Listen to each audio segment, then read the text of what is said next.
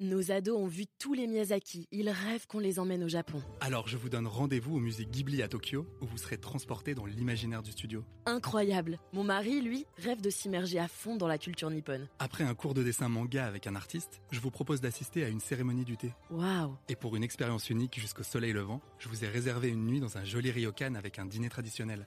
Je nous y vois déjà. Avec Marco Vasco, ne rêvez plus, vivez votre voyage l'esprit libre. Au rendez-vous sur marcovasco.fr pour imaginer votre prochain voyage sur mesure.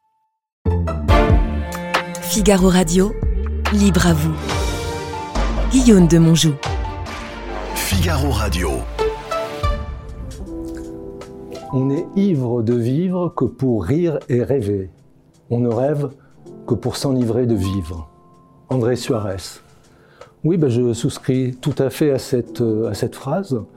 C'est le but d'une vie de, de s'enivrer euh, de la vie, de s'enivrer tout court, de s'enivrer sans alcool, personnellement, parce que je crois que finalement, avec le temps, euh, je, déteste l'ivresse artificielle. Je préfère l'ivresse intérieure, celle que l'on crée. Et en fait, euh, dans l'alcool, contrairement à Gabin dans Un singe en hiver, quand sa femme lui dit Tu pourrais boire un peu de vin, il lui dit Ce n'est pas le vin qui me manque, c'est l'ivresse. Et dans le vin, c'est de moins en moins l'ivresse que j'aime.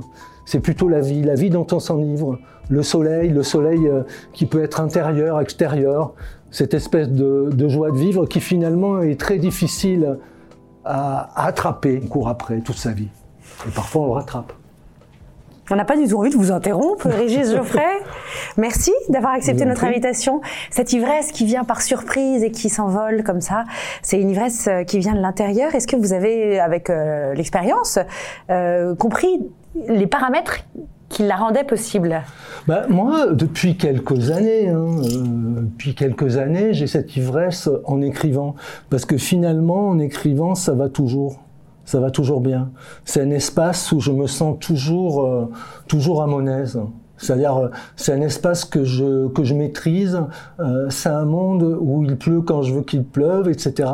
Donc, c'est vraiment un espace, euh, j'allais dire, de, de tranquillité et d'une certaine façon de bonheur. Aucune angoisse dans le- la page blanche, aucune angoisse de rater un livre, aucune angoisse d'une polémique autour de trois phrases, non? Non, j'ai pas, j'ai pas de, j'ai pas d'angoisse parce que euh, je peux avoir une polémique en parlant, parce que je parle plus vite que mon nombre et plus vite que je ne réfléchis. Mais écrire non parce que je revois tellement mon texte après que a priori j'assume euh, toutes les phrases. Comme on dit, j'ai jamais trop pensé. Trop su ce que ça voulait dire assumer, puisqu'on a dit une chose, on est bien obligé. Euh, donc euh, non, j'ai pas ce, j'ai pas ce problème. Pas, pas d'angoisse. Vous êtes né, Régis Geoffrey, en C'est vrai. 1955. Je peux vous toucher la main Oui, oui, c'est vrai. Oui, vous n'êtes pas une apparition. Exact. Vous êtes né à Marseille Oui. et vous y avez grandi face à la fait, mer. Vous avez marché sur cette, euh, le long fait, de la plage du Ouais. Prado.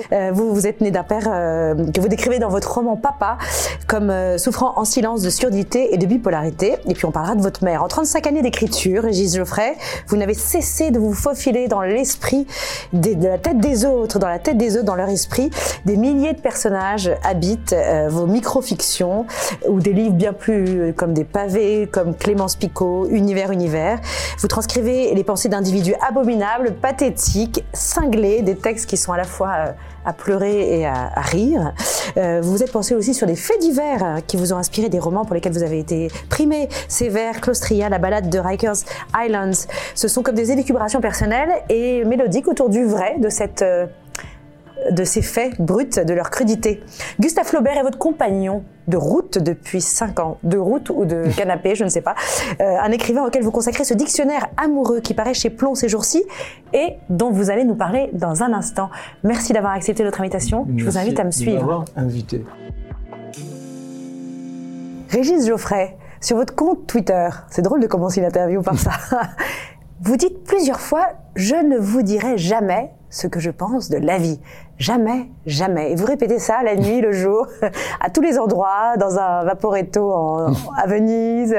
Euh, Qu'est-ce qui vous arrive? Vous, ne- vous, vous- vous ne voulez pas qu'on vous assaille de questions sur Non. la vie en général? Non, on m'a rien demandé. on m'a strictement rien Alors je vous demandé. demande, que pensez-vous de la vie? Bah, euh, bah, justement, c'est assez difficile parce que euh, il y a votre vie, alors ce que vous pensez de la vôtre, mais il y a la vie euh, en général. Et quand on voyage un peu, on s'aperçoit que euh, la vie est très différente selon les endroits où on peut aller. Par exemple, si vous allez en Afrique, la vie c'est un concept extrêmement différent. Et par exemple, si vous allez à Madagascar, quand vous sortez bon, dans cette ville qui est l'obscurité même, euh, la nuit, vous voyez par exemple 40 ou 50 enfants couchés sur le bitume qui dorment là, et la, la vie n'a pas la même importance. Votre vie n'a pas la même importance. Mais donc vous pensez quelque chose de toutes ces vies? De toutes ces vies, oui. euh, bah, Là, c'est un peu une phrase systématique qui m'a amusé parce Mm. que j'ai commencé dans un musée à Venise à filmer euh, beaucoup de, de- de statues et de, et de personnes dans des, dans des tableaux et à, et à dire euh, je vous dirai jamais ce que je pense de la vie. Alors, euh, je crois qu'il n'y avait pas grand monde, on m'a pas entendu. Autrement, euh, ça aurait été, je serais passé pour un fou. Mais alors pour un, pour un journaliste, cette, cette introduction est, est- est un vrai défi.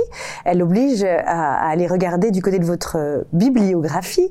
On voit que vous avez donc euh, marché depuis cinq ans en compagnie de Gustave Flaubert dans vos, dans vos rêveries et dans votre vie quotidienne. Vous avez déjà écrit un premier livre qui s'appelait Le Dernier bain de Flaubert, qui est un très très beau livre. Et tout récemment, vous publiez chez Plon ce dictionnaire amoureux de Flaubert.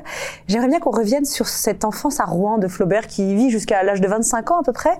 Donc, euh, euh, euh, Il vit jusqu'à 25 ans dans l'hôpital. Après, il vit à Croisset. c'est ça, bon, dans l'hôpital, parce que son père, en effet, est Ouais. chirurgien en chef de l'Hôtel Dieu de Rouen. Ils habitent dans la maison attenante. Et petit, on dit que Gustave Flaubert escaladait cet arbre pour voir les autopsies que faisait son père, qui donc euh, autopsiait des corps. euh, et que est-ce que la, la relation de Flaubert avec le vrai, l'écriture, avec le, le réel qu'il essaye de dépeindre par les mots, euh, est imprégnée de ça, de ce contact avec la souffrance humaine Tout à fait, oui. Euh, donc euh, même, je pense que outre l'arbre, on le voyait même des fenêtres. C'est-à-dire qu'on le voyait partout, puisque la, la salle de dissection était dans le jardin, et là, elle a disparu, mais elle était très proche, parce que je- ce jardin, d'ailleurs, est très exigu. Et donc, il voyait son père euh, disséqué, mais il y avait aussi des cadavres qui attendaient d'être disséqués, qui étaient sur le bord. Euh, oui, ça a été une grande proximité de la mort. Flaubert a une grande proximité de la mort, et qu'on avait bien l'avantage. Parce que quand vous aviez 5 ou 6 ans ou 10 ans, vous aviez, vous aviez beaucoup de morts autour de vous. Alors que là, vous pouvez avoir 25 ans et n'avoir eu aucun membre de votre famille qui est décédé. En plus, il a été très marqué par la mort. Il a été marqué par la mort de, de sa sœur, Caroline, et de son père qui sont euh, survenus à, à un mois d'écart à peu près. Euh, donc euh, Flaubert, c'est la mort. C'est quelque chose qui est fondamental chez lui. Et alors pour, pour moi qui cherche à savoir qui est Régis Geoffrey, euh, en quoi cette, cette présence de la mort peut-elle être quelque chose qui, qui résonne avec votre histoire à vous? Ben, parce que moi aussi, bizarrement, j'ai été proche de la mort très jeune. Parce que je me rappelle qu'à 5 ans, j'ai eu un grand-oncle qui a eu un accident de voiture. Alors, euh, j'ai entendu parler de l'hôpital. Alors, je sais pas, aujourd'hui, on le ferait pas, mais j'ai entendu parler de l'hôpital euh, avec euh, euh, ces traitements barbares qu'on lui faisait pour essayer de le, le faire survivre. Ma mère qui allait passer la nuit là-bas euh, euh, avec euh, sa sœur et, et son frère. Enfin, euh, il y avait ce côté-là. Et après, il y a eu l'enterrement. Et l'enterrement donc était en Ardèche et tout le monde était là. Il y avait le cercueil qui était fermé. Et je me rappelle une phrase qui est restée célèbre dans la famille, c'est qu'est-ce que c'est que cette commode? Donc voilà. Et après, euh, j'ai été à nouveau marqué par la mort parce que il s'est trouvé que mes deux grands-mères habitaient sur le même étage que nous, c'est-à-dire qu'il y avait une grand-mère qui avait un appartement et une autre qui a fini par venir euh, vivre chez nous. Parce que vous aviez un aïeul qui avait construit ce quartier à Oui, qui Marseille, avait c'est bien ça construit, euh, qui, qui s'appelait, qui était un architecte maçon en fait. C'était des gens donc qui- qui construisaient des, des immeubles avec euh, le désir euh, fort de les vendre. Donc vous aviez des, des, des fa- de la famille dans Et toute celui-là, la n'avaient rue. pas réussi, il n'avait pas réussi à le vendre. Oui, C'est pour ça qu'il est resté là. Donc ces deux grands-mères, continuez, pardon. Oui, donc euh, elles sont mortes successivement. Et donc vous aviez tout le cérémonial de la mort euh, qui était là deux fois. C'est-à-dire euh, tout ce cérémonial auquel on ne pense pas, euh, euh, ces pains de neige carbonique qu'on met sous la, sous la tête, etc., etc., ce cercueil qui arrive, la mise en bière, etc. Donc c'était vraiment très proche de moi. C'était dans la même euh, maison. Euh, C'était dans la pièce à côté. Vous aviez quel âge? Euh, bah, pour ma première grand-mère, j'avais 10 ans, pour l'autre, j'en avais 15. Mais si vous voulez, dans une enfance que j'ai vécue qui était assez tranquille, il n'y avait pas beaucoup d'événements. Donc les événements les plus forts qu'il y a eu dans mon enfance, euh, les plus originaux, je sais pas comment dire, les plus extraordinaires au sens propre du terme, c'était ça. Donc ça, ça m'a, ça a dû me marquer euh, énormément euh, ce côté macabre ou funèbre, oui, Qui, qui d'ailleurs imprègne votre écriture de Tout façon assez constante. tout à fait. Vous avez une relation avec ce, ce, ce- la rupture brutale comme ça des, des, des situations euh, qui, qui, vous, qui, qui, qui suscite vraiment une curiosité de votre part. Vous vous, vous vous maintenez très souvent dans votre écriture, dans votre écriture à ces endroits-là où il y a des jonctions euh, comme ça, des, des avant et des après. Oui, c'est sûr que là, la mort, il y a vraiment un avant et un Y a-t-il après un après la pour mort, la personne et, et pour oui, il y avait il y avait un après euh, euh, après après ces décès aussi, bien que ce soit des personnes assez âgées, donc c'était pas même très âgées, c'était pas la question. Donc vous diriez que Gustave Flaubert, là-dessus, vous le, vous le comprenez, vous comprenez ce qu'il Ah a... Oui, tout à fait. Euh, tout à fait. Puis lui, il y avait quand même euh, cette proximité euh, de ce chirurgien qui vivait avec la mort constamment, parce que c'était un bon médecin, di- disciple de la Hennec, mais c'était le règne de la saignée. Hmm. Alors vous étiez déjà malade, et en plus la, la, l'ancêtre n'était jamais désinfectée. Euh, les, hum, c'est là où on était très proche de la mort, c'est-à-dire que les carabins et, et le médecin passaient de la dissection à la salle d'accouchement. C'est pour ça que vous aviez une, une flopée de, de, de mortes, et d'ailleurs vous aviez plus de survie, euh, ça c'est moi qui l'ajoute, mais ça me paraît évident, à la campagne, si c'était une, une femme euh, qui vous accouchait, parce que elle, sortait de, de, choses qui n'avaient rien à voir avec, euh, avec des morts en putréfaction. Alors un autre détail de, le- de l'enfance de Flaubert qui me semble intéressant, c'est un détail qui, alors qu'à l'époque ça ne se faisait pas beaucoup, qui, qui dit qu'il dînait très souvent avec ses parents, qu'il avait vraiment des soirées attablées avec ses parents dans des conversations familiales, alors que la fin du 19e siècle est plutôt une époque où les enfants sont éloignés du cercle des adultes. Bah, C'est-à-dire qu'en même temps, quand vous voyez le, le logement de, de Flaubert, enfin le logement de, ce, de, ce, Cette famille. hein. sa famille, euh, c'est pas du tout quelque chose. C'est un peu comme la maison de, Prou- de Proust euh, euh, à Villiers-les-Combrins. On a l'impression que c'est grand, en fait, c'est tout petit. Et le, le logement est pas grand. Hein. Donc il y a, il y a cette salle de billard qui est énorme où il faisait du théâtre, mais, mais la, la salle à manger est toute petite et la chambre n'est pas loin. Oui, il y avait une grande familiarité euh, chez les Flaubert. D'ailleurs, euh, contrairement à la rumeur euh, dégoûtante qu'a lancée Jean-Paul Sartre, il faut bien appeler les choses comme elles sont. C'était un enfant qui a été extraordinairement, extraordinairement aimé. Il a quand même dit que les deux hommes qu'il a préférés dans sa vie, c'était Alfred Le Poitvin, qui était euh, l'homme de sa vie, même si on ne sait pas, euh, mais peu importe qui du sexe ou pas, et son père. Donc, euh, euh, il, a eu un, il, a, il a eu un amour extraordinaire de ses parents. Il a même été arrangé. On l'a, on l'a protégé. On l'a, on l'a, oui, au niveau héritage, par exemple. Donc, Il ça a a, été, été un- oui, très, très, très bien choyé. doté. il, a été, il a été absolument aimé euh, par un père qui était d'ailleurs assez indulgent, parce que les Rarlettes Conin, par exemple, quand euh, euh, Flaubert est étudiant à Paris, où euh, il a une certaine somme d'argent, mais qui est assez importante, il a un appartement près du Luxembourg, et son père lui écrit "Tu me demandes encore de l'argent, tu aurais pu ne pas passer par ta sœur, tu règles tes notes de tailleur parce que ça a l'air d'être." Donc voilà, donc il y a- y, a ce côté-là, et puis on a toute la correspondance de Flaubert qui est assez radieuse hein, sur le plan euh, euh, Affectif. sur le plan et sur le plan affectif, parce qu'il y avait cette histoire euh, d'affection terrible avec sa, avec sa sœur Caroline. Euh, son frère aîné n'était pas là parce qu'il avait 8 ans de plus que lui. donc quand on dit qu'il y avait une jalousie, c'est très difficile d'être jaloux d'un. quand vous naissez, il a déjà 8 ans. Quand vous en avez 5, ça ne tient pas debout. Voilà. Régis Geoffrey. Petit questionnaire de Proust. Vous écrivez L'enfance est un lieu, ce n'est pas une époque. Pourriez-vous me donner trois adjectifs pour décrire votre enfance marseillaise? Je crois que c'est la lumière. Je sais pas s'il y en a trois, mais il y en a au moins. Et c'est même pas un adjectif.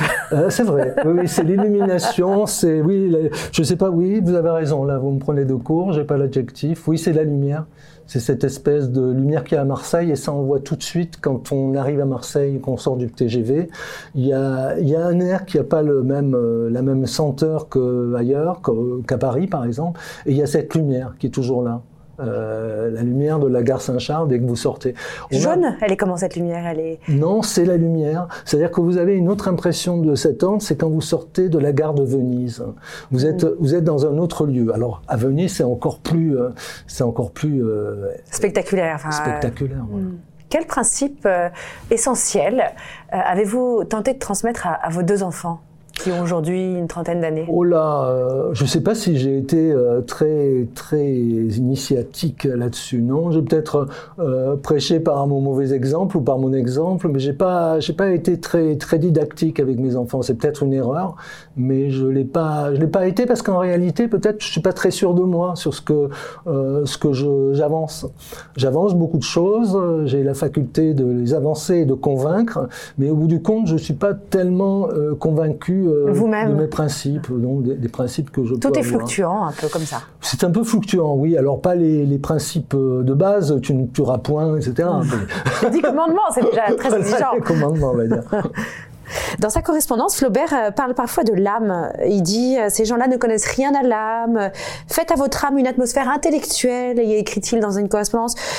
Vous, Régis Geoffrey, Geoffrey, comment décririez-vous cette chose qu'est l'âme Bah, L'âme, en fait, chez Flaubert, qui n'était pas du tout croyant, qui était d'une famille qui, en fait, n'était pas croyante, euh, l'âme, c'est un peu, c'est un peu l'intériorité, en fait.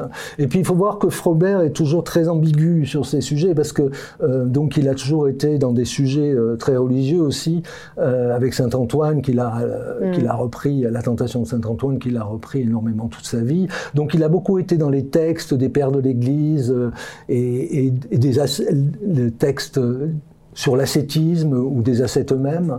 Euh, donc, c'est très, c'est un peu ambigu chez lui. Mais en Et chez vous bah, C'est-à-dire qu'on n'a pas d'autres mots. Pas d'autre mot pour décrire l'intériorité. Moi, je- c'est peut-être un peu autre chose que seulement l'intériorité. Il y, a, il y a une dimension presque de. Il y a une dimension, euh, si vous voulez, il y a une dimension euh, euh, immatérielle. Oui. Mais le moi, entre guillemets, est immatériel et c'est très difficile de le nommer. Donc euh, on peut parler d'âme, on peut parler de fort intérieur. Euh, en réalité, ce sont des mots qui ne, qui ne sont pas satisfaisants. Donc c'est pour ça qu'on en utilise beaucoup. Parce que le moi, finalement, ça a été euh, investi par la psychanalyse. Il y a tout ce... c'est tellement investi qu'on a l'impression finalement que hors psychanalyse, on pourrait pas attraper ce genre de choses et que l'inconscient a été inventé par la psychanalyse, ce qui n'est pas vrai, par ailleurs. Seriez-vous indigné si Emma Bovary était censurée un jour? Euh, oui, euh, si vous voulez, mais euh, moi j'étais dé- déjà censuré. Je trouve que finalement, qu'est-ce que vous voulez que je vous dise? La censure va exister. Elle va se renforcer? Elle va forcément se renforcer ou du moins pas pas être sur les mêmes sujets.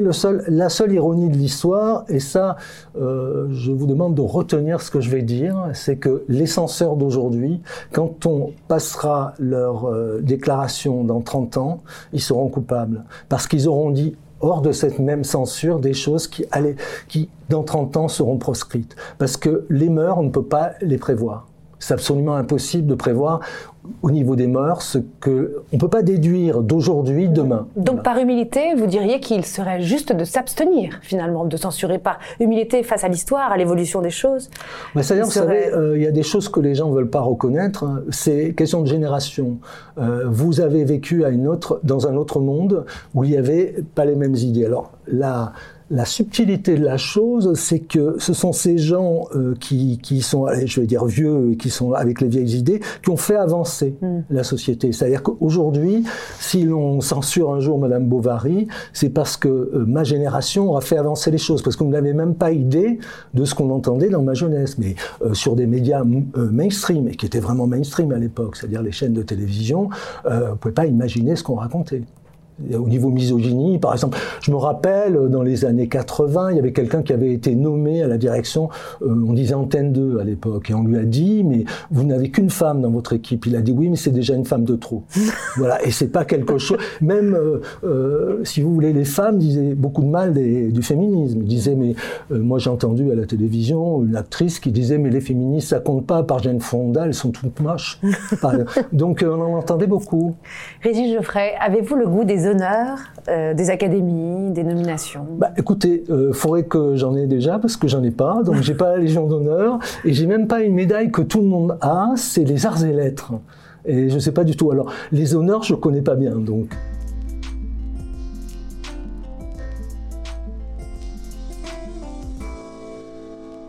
Vous nous avez apporté un objet absolument mystérieux. On vous demande de nous apporter un objet qui révèle une part de votre personnalité et vous nous apportez un chat en train de s'étirer en forme de porte-clés. Qu'est-ce que c'est que cette histoire, Régis Geoffrey? Bah, Il y a plusieurs choses d'ailleurs, je vous dirais. Finalement, c'est un porte-clés. Alors, vous avez fait allusion à quelque chose, c'est que quand j'étais enfant, euh, j'allais le mois d'août dans un village qui s'appelait Les en arrière, en, en, Ardèche, et le soir, on allait faire euh, le tour du soir euh, avec mon oncle et ma tante d'ailleurs, puisque j'étais chez eux.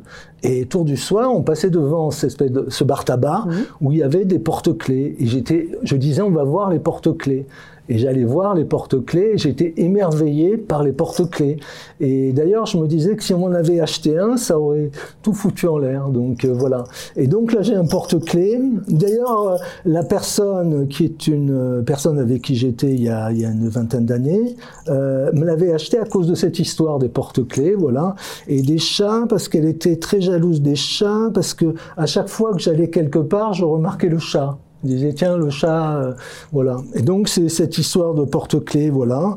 Et en même temps, c'est un objet que j'ai retrouvé il y a quelques il y a quelques années, vous voyez. Et puis comme il est en plastique, on peut penser qu'il fera pas fera pas l'enfeu non plus, quoi. Donc c'est un chat éphémère, voilà. Un chat éphémère qui s'étire. Voilà. Alors je vous propose de revenir vous étirer un peu euh, dans, dans ce canapé.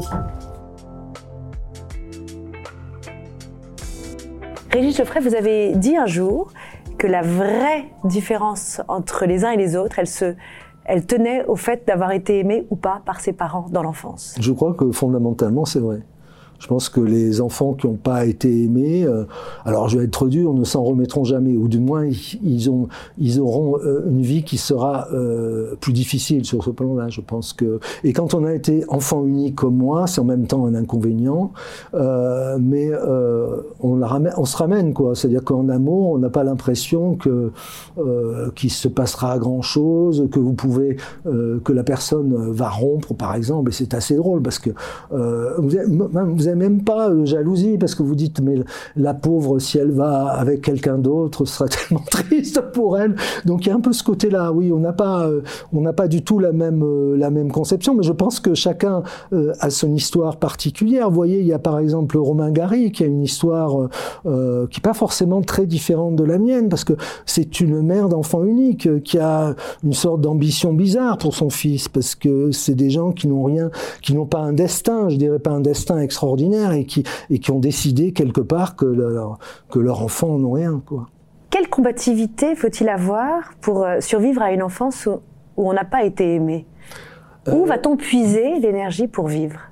Je, n'en sais rien, c'est pas mon cas, mais euh, je pense que par exemple les gens qui sont euh, profondément pervers, euh, c'est qu'ils ont eu un problème de ce côté-là, notamment parfois des problèmes de jalousie terrible avec un frère ou une sœur, mais je sais absolument pas ce que ça fait d'avoir un frère ou une sœur. Comme je pense que si on n'a pas d'enfant, on sait pas ce que c'est, et je ne sais, je n'ai aucune idée. Bon, j'ai mon mes enfants qui sont frères et sœurs, mais je n'ai aucune. Mais garçon-fille, déjà, ça limite la jalousie, je trouve. Voilà, donc je, je sais absolument pas quelle est Qu'est-ce que ça peut faire? Quelle est la différence entre un ami euh, euh, J'ai pas de j'ai pas de point de repère. En fait. Dernière question, vous répétez souvent que nous sommes dans une époque violente. À quoi cela se voit-il, Régis Geoffrey? Bah, Je pense qu'on est dans une époque violente, mais je vois pas d'époque qui ne l'ait pas été. Alors bon, en ce moment, il y a la guerre, donc on en est sûr. Euh, il y a, des, il y a euh, quelque chose dont on ne parle jamais, c'est ce, ces classes sociales. C'est-à-dire que par exemple, la jeunesse n'existe pas. Si vous allez dans la banlieue de Marseille ou dans le, ou dans le 16e arrondissement, c'est absolument rien à voir au niveau enfance. Euh, donc cette violence existe, elle existe partout, je pense qu'on la voit partout. Et dans les classes qui pourraient, les classes élevées qui pourraient s'en passer, en réalité, euh, je pense que de plus en plus, on a créé une sorte de violence pour les enfants. C'est, on a parlé du Japon, euh, c'est cette course aux, aux, études et aux diplômes. Parce que plus ça devient difficile, plus il y a une course, et on voit même une course très jeune, puisque euh, il y a quelque temps, je pense que ça existe toujours, il y avait des cours d'anglais pour les enfants de 5 ans. c'est la performance qui vous semble violente en fait. Oui, le culte sur- de la performance. Sur l'anglais, c'est assez drôle parce qu'il y a, y a un problème en France avec l'anglais qui, qui serait d'ailleurs euh, euh, devrait être étudié par des psychanalystes. Déjà, les Français pensent que les Français ne parlent pas anglais, mais que partout on parle anglais, ce qui n'est absolument pas vrai déjà. Et puis que c'est très difficile d'apprendre l'anglais, c'est-à-dire qu'on peut l'apprendre que petit, alors qu'on n'a pas cette idée sur l'espagnol. Si vous travaillez à Paris, que vous êtes muté à Madrid, ben dans un an vous parlez l'espagnol. Mais l'anglais, on a l'impression que presque il faut être né, euh, que le fœtus, il faut qu'il ait entendu des mots anglais. C'est une phrase en passant. Et ça, ça fait partie pour vous de la violence, cette, cette, euh, ces, ces- ces disparités sociales et aussi le culte de la performance qu'on inflige à, à des jeunes, euh, quels qu'ils soient. Mais euh, qu'on l'inflige, euh, c'est pas tellement qu'on l'inflige, c'est que euh, cette violence existe.